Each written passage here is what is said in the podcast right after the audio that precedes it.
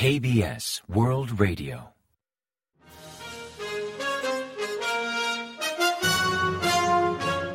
Informativo de KBS World Radio.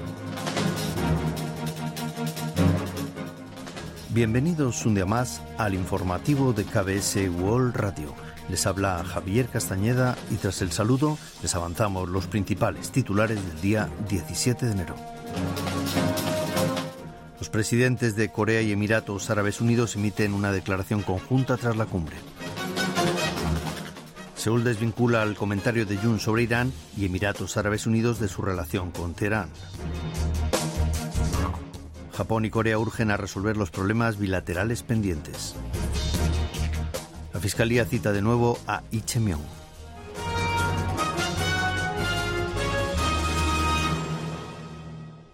tras el avance de titulares, les ofrecemos las noticias. El presidente surcoreano Yoon Suk-yeol y su homólogo emiratí Mohammed bin Zayed Al Nahyan emitieron una declaración conjunta con los resultados de la cumbre celebrada el domingo día 15, plasmando por escrito la promesa del presidente de Emiratos Árabes Unidos de invertir 30.000 millones de dólares en Corea del Sur.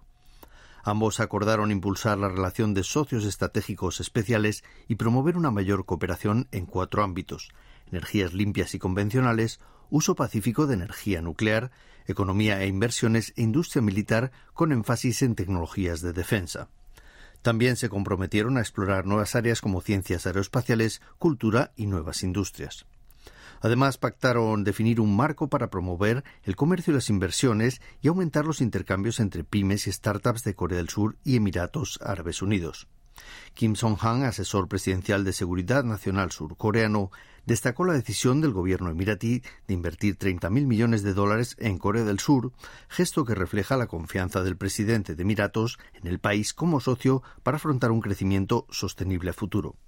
En cuanto a Corea del Norte, la declaración refleja la postura de ambos líderes en contra del desarrollo balístico nuclear de Pyongyang, al considerar que no solo es una amenaza para la península coreana, sino para el resto del mundo. Finalmente incluyeron medidas de cooperación bilateral en la lucha contra el cambio climático, así como en conversión digital, movilidad de futuro e infraestructuras inteligentes, salud, agricultura, seguridad alimentaria, recursos hídricos y propiedad intelectual. Presidencia ha aclarado que el comentario de Jun Suk-yeol refiriéndose a Irán como enemigo de Emiratos Árabes Unidos no atañe a la relación entre Seúl y Teherán. Según explicó una fuente de la oficina presidencial surcoreana, el mandatario hizo este comentario para alentar a las tropas estacionadas en Emiratos Árabes Unidos, enfatizando ante los soldados la importancia de centrarse en sus misiones sin olvidar la realidad del país donde se encuentran. El Ministerio de Exteriores ofreció una justificación en la misma línea y recordó que AK es la unidad de las Fuerzas Armadas de Corea del Sur, pero no de combate, pues sus principales tareas son entrenar y formar a soldados del ejército emiratí y proteger a los ciudadanos surcoreanos en la zona ante situaciones de emergencia. Pero pese a las aclaraciones del gobierno, la oposición censuró el comentario de Jun que tildó de error diplomático por generar la impresión negativa de que Corea del Sur considera a Irán como una amenaza militar. El presidente Yoon Suk-yeol y el premier japonés Fumio Kishida enviaron el martes 17 respectivos mensajes de felicitación a la reunión de comités de cooperación bilateral de Corea del Sur y Japón, urgiendo a promover los intercambios y a resolver los asuntos pendientes. El vicecanciller Cho Hyong-dong leyó el mensaje de Yoon destacando cierta mejora en las relaciones entre Seúl y Tokio tras el estancamiento de los últimos años, o la postura compartida con Japón de intentar superar lo antes posible los retos existentes y normalizar relaciones. Subrayó que además de vecinos, ambos países poseen gran importancia el uno para el otro y deben seguir promoviendo la paz regional desde valores como la solidaridad, la democracia y el respeto hacia los derechos humanos. Por su parte, y como emisario de Kishida, el embajador japonés Koichi Aiboshi aludió a los significativos resultados alcanzados en la cumbre con Jun en Camboya el pasado mes de noviembre, donde ambos presidentes coincidieron en la necesidad de resolver cuanto antes los problemas pendientes. La Fiscalía ha vuelto a citar a Ichemion, el líder del principal opositor de Minju, por otro tema, en este caso un tema de corrupción vinculado a unos planes urbanísticos en Daejeon y la nueva ciudad satélite de Wirie, cuando era alcalde de Songnam.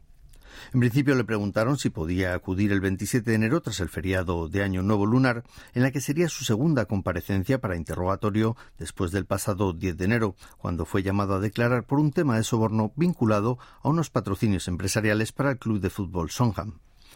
Sobre el tema de Dong, los fiscales consideran a Lee como máximo responsable de diversos proyectos urbanísticos, de los que 400.000 millones de wones fueron a parar a manos de un concesionario particular, generando pérdidas al ayuntamiento de Songnam. También investigan si Lee intervino de algún modo en el presunto reparto de ganancias que incluye algunos de sus allegados próximos de entonces, como el secretario de Políticas de la Municipalidad, Jong Jin-sang. En cuanto al plan urbanístico de Whittier, la Fiscalía sospecha que pudo haber una filtración interesada de información durante el proceso de licitación. Ichemion refuta todas las sospechas en su contra, alegando que las obras en Deyandong fueron un modelo de éxito para restituir el erario público, las ganancias derivadas de planes de urbanización y que no obtuvo beneficio personal alguno en dicho proceso. El martes 17 regresó al país Kim Song-tae, expresidente de la firma de ropa interior SBW e implicado en diversos casos de corrupción, como el pago de honorarios del abogado de Lee líder del principal opositor de Minju, que la Fiscalía considera como soborno. Tras darse a la fuga hace ocho meses, fue detenido en Tailandia cuando subió a un vuelo de Asiana Airlines. Varios agentes de la oficina del fiscal general viajaron a dicho país para apresarlo y durante su detención rechazó todas las acusaciones en su contra, negando tener vínculo alguno con el dirigente de Minju y alegando que hasta desconocía su número de teléfono. Sobre Kim pesa la acusación de malversar 450.000 millones de wones de la firma que presidía y de quebrantar la ley del mercado de capitales con un anuncio de bonos fraudulentos convertibles valorados en 20.000 millones de wones. También se sospecha que envió 6,5 millones de dólares a Corea del Norte en concepto de soborno para poder entrar en negocios intercoreanos de cooperación económica. Asimismo, se le acusa de entregar 300 millones de wones al ex vicegobernador de Gyeonggi y Hwayong en concepto de cohecho para abonar los honorarios del abogado que defendió a Ichemion cuando le acusaron de incumplir la ley de elecciones a cargos públicos en el año 2018. Durante la visita del presidente Jong Suk-yeol a Emiratos Árabes Unidos, empresas y entidades públicas de Corea del Sur suscribieron diversos acuerdos para participar en proyectos de gran envergadura en dicho país en materia de energía, defensa y nuevas industrias. Según informó el Ministerio de Industria, Comercio y Energía, entre memorandos de entendimiento y contratos firmaron 24 acuerdos en total. Entre esos acuerdos destaca un proyecto de hidrógeno y nuevas fuentes energéticas que Samsung impulsará con Masdar, una empresa emiratí de energías renovables, así como otro sobre transición eléctrica y generación a base de gas que Samsung coordinará con la Compañía Nacional de Energía de Abu Dhabi. Por su parte, la Corporación Coreana de Petróleo y la Compañía Nacional de Petróleo de Abu Dhabi cooperarán en producir amoníaco e hidrógeno con baja emisión de carbono, mientras que la empresa de Corea, INC, participará en la creación de una nueva planta de combustibles derivados de residuos, además de ofrecer soporte técnico en gestión de residuos.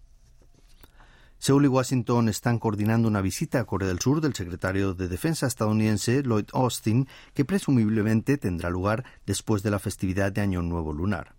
De concretarse, Austin se entrevistará con el ministro de Defensa surcoreano y John Sop, además de hacer una visita de cortesía al presidente Yoon Suk-yeol. Como principal objetivo de su viaje, destacan los preparativos sobre los simulacros de gestión de equipos de disuasión extendida que planean realizar las fuerzas combinadas surcoreano-estadounidenses. Dicho ejercicio se efectuará bajo el escenario de un hipotético uso preventivo de armas nucleares contra Corea del Norte, un planteamiento nuevo respecto a los actuales, basado simplemente en responder a posibles contingencias en la península coreana. Y ahora pasamos a ofrecerles el pronóstico del tiempo. Para el miércoles 18 se espera un día nublado que comenzará a despejarse durante la tarde. También podría nevar en Seúl, en Gyeonggi, en Gangwon y en Chuncheon del Sur durante la madrugada, aunque con cotas de menos de un centímetro. La temperatura marcará entre menos 9 grados centígrados y 0 grados de mínima en la mañana y entre 1 y 7 grados centígrados de máxima por la tarde. Y a continuación comentamos los resultados del parqué. La bolsa surcoreana cerró el martes 17 con descensos en ambos índices. El Kospi, el índice general, perdió un 0,85% respecto al lunes hasta cerrar la jornada en 2.379,39 puntos, pese a alcanzar un máximo interdiario de 2.404 unidades. En tanto, el COSDAC, el parque automatizado, culminó la sesión en 709,71 puntos al remitir un 1%. Y en el mercado de divisas el tipo de cambio aumentó y la moneda surcoreana se depreció frente a la estadounidense, que ganó 3,4 unidades respecto al día anterior, hasta cotizar a 1.238,7 wones por dólar al cierre de operaciones.